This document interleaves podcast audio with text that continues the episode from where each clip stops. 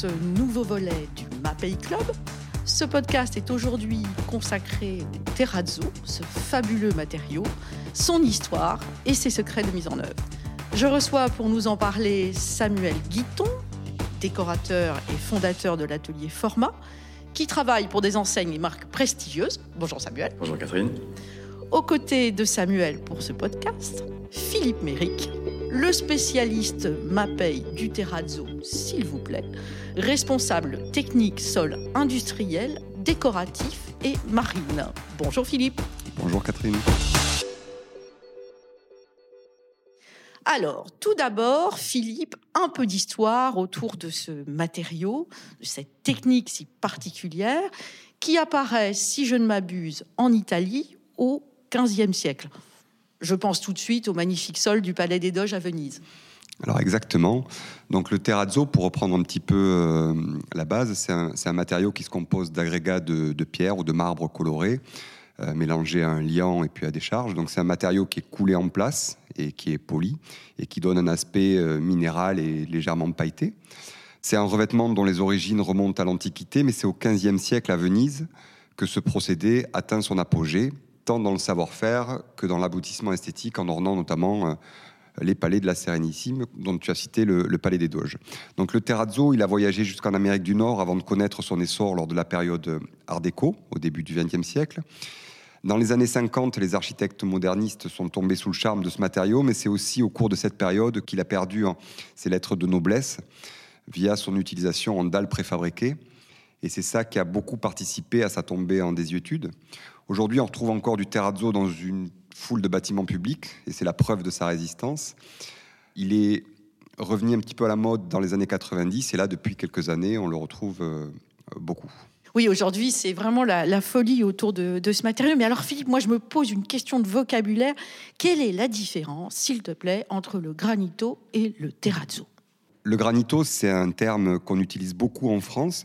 Alors l'origine de ce mot, c'est donc ça veut dire petit grain. Donc c'était utilisé initialement pour euh, qualifier les terrazzo qui étaient réalisés avec des petits grains. Et en France, c'est devenu le terme générique pour euh, parler du terrazzo. Mais en réalité, euh, bon voilà, c'est plus ou moins la même chose. Et le vrai terrazzo qu'on voit beaucoup aujourd'hui, c'est du terrazzo, donc terrazzo à la vénitienne ou pavimenti à la veneziana. C'est voilà, des sols à la vénitienne. Donc des sols coulés. Exactement.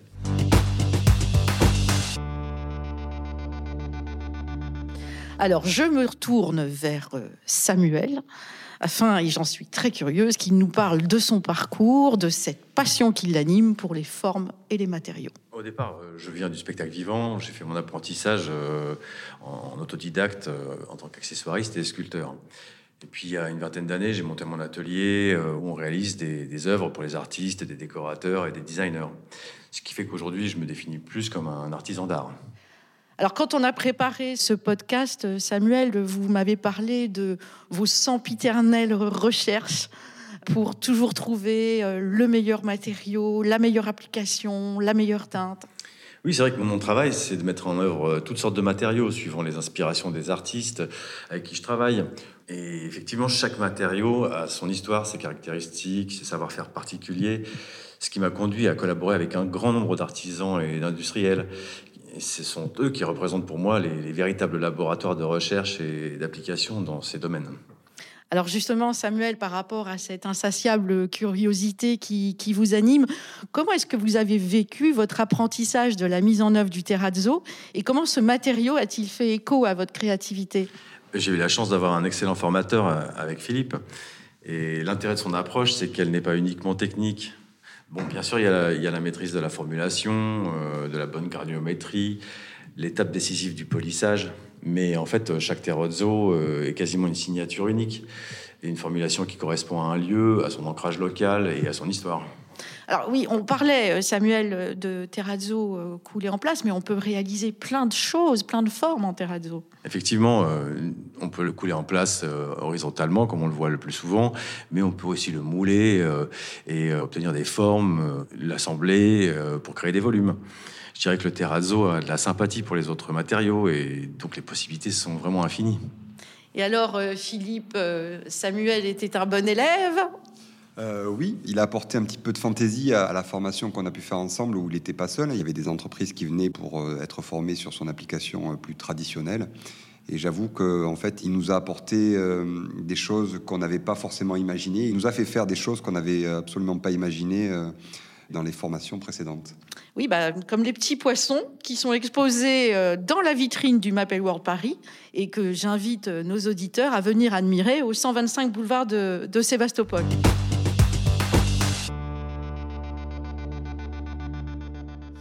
Et puis, ce qu'il y a de formidable euh, avec le terrazzo, c'est, euh, je m'adresse à Philippe, c'est cette aptitude à recycler d'autres matériaux. Alors exactement, le terrazzo, c'est à l'origine un revêtement de sol fait de, débris, de marbre, qui était mélangé à un mortier de chaux et de terre cuite. Donc ces débris provenaient essentiellement des autres chantiers. En quelque sorte, ce matériau, c'est une des premières expériences de recyclage euh, dans l'histoire de la construction. On utilise aussi du verre poli, des copeaux de métaux ou des produits qui viennent de la mer, par exemple, du sable. Comme les petits poissons de Samuel. Exactement. Et au-delà du recyclage, on peut pratiquer euh, l'inclusion avec carrément des objets, enfin des petits objets, pour lui conférer un caractère spécifique ou pour laisser une empreinte. Ça peut être euh, des lunettes pour un opticien, enfin voilà, on peut tout imaginer. Il y a voilà, des, des grands noms de la mode qui ont intégré des boucles de ceinture, par exemple, dans leur boutique. Et tu peux imaginer tout un tas de choses pour raconter l'histoire spécifique d'un lieu. Alors Samuel, parlons inclusion justement et sur quel point il faut être très vigilant pour y parvenir Est-ce qu'on peut utiliser n'importe quel matériau? Par exemple, pour la réalisation de cette sculpture, vous m'avez donné comme fil conducteur le milieu aquatique. Donc j'ai commencé par sourcer des produits euh, qui venaient de la mer, des coquillages, de la nacre, euh, du verre poli, des galets. L'idée était d'utiliser le terrazzo hors de son contexte habituel euh, pour tester les différentes techniques. J'ai donc fait des essais avec des granulats de nature, de tailles, de formes différentes, en quantité variable et même quelques petits objets, euh, comme disait Philippe. Euh, j'ai aussi essayé différents protocoles de mise en œuvre, comme la coulée horizontale, la coulée verticale dans des moules, l'apport de granulats après coulée pour maîtriser les motifs, par exemple. Finalement, j'ai opté pour un mélange résine filaire agrégat avec des coquillages entiers, de la nacre et de gros morceaux de verre positionnés après coulée pour maîtriser les motifs. Filler, c'est le mot savant pour le sable fin? Exactement.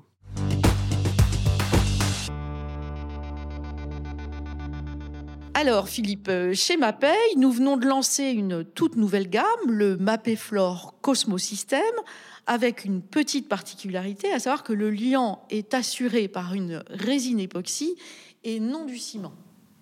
Alors euh, effectivement, alors notre terrazzo est avant tout un produit minéral puisqu'il est constitué de 85% de matière minérale via les filaires et les agrégats. Donc les 15% restants sont effectivement de la résine époxy. Elle permet de s'affranchir des joints de fractionnement puisque il n'y a absolument aucun retrait et d'éviter euh, le risque de fissuration. Euh, chez Mapei, on a les deux procédés, euh, donc un procédé à base de résine dont on vient de parler et un procédé à base de ciment avec l'Ultratop System. Ça permet de répondre à toutes les demandes. La résine permet d'obtenir d'abord un matériau imperméable, donc qui sera plus facile à entretenir, et l'utilisation d'une plus grande variété d'agrégats. Elle sera plus tolérante à certaines granulométries, plus fines, plus importantes à certains matériaux aussi, à inclure dans la formule. Donc ça permet d'obtenir à la fois un aspect très traditionnel ou quelque chose de plus neutre et de plus uniforme et contemporain. Donc là, on a, évoqué ensemble la formulation de ce matériau. Une question pour tous les deux, c'est comment est-ce qu'on atteint la teinte idéale pour un terrazzo? Philippe Alors, par défaut, on utilise plutôt les teintes râles. Euh, et on recherche une certaine harmonie avec euh, la couleur des agrégats. Euh, mais on sait aussi formuler des colorations spécifiques pour des projets particuliers. On peut aussi mélanger euh, des râles entre eux pour euh, faire de nouvelles teintes. Et ensuite, au niveau du choix des agrégats, donc euh, bon, forcément, on est limité par la nature, hein, en quelque sorte, puisque il n'existe pas des agrégats de toutes les couleurs, mais on associe généralement des agrégats entre eux. Chaque formulation est unique et c'est toute la force du terrazzo. Alors vous, Samuel, comment avez-vous euh, travaillé pour euh, les couleurs de ces fameux petits poissons? Comme à chaque fois que j'utilise un nouveau matériau, je fais de nombreux tests pour comprendre comment la matière fonctionne, comment elle réagit, notamment aux couleurs. J'ai donc fait des essais de teinte en utilisant des pigments minéraux, des oxydes métalliques et des pâtes colorantes mais aussi des charges, des agrégats de couleurs différentes. Puis j'ai travaillé sur les brillances avec euh, des incrustations de laiton, des poudres d'aluminium, de la nacre, et puis sur la transparence avec des verres euh, clairs ou de couleurs polis ou dépolis. Au final, j'ai finalement euh, élaboré une recette que j'ai déclinée suivant l'inspiration et les effets que je souhaitais obtenir pour cette sculpture précisément. En tous les cas, le résultat est particulièrement bluffant et j'invite à nouveau nos auditeurs à venir admirer cette sculpture euh, au Mapei World Paris.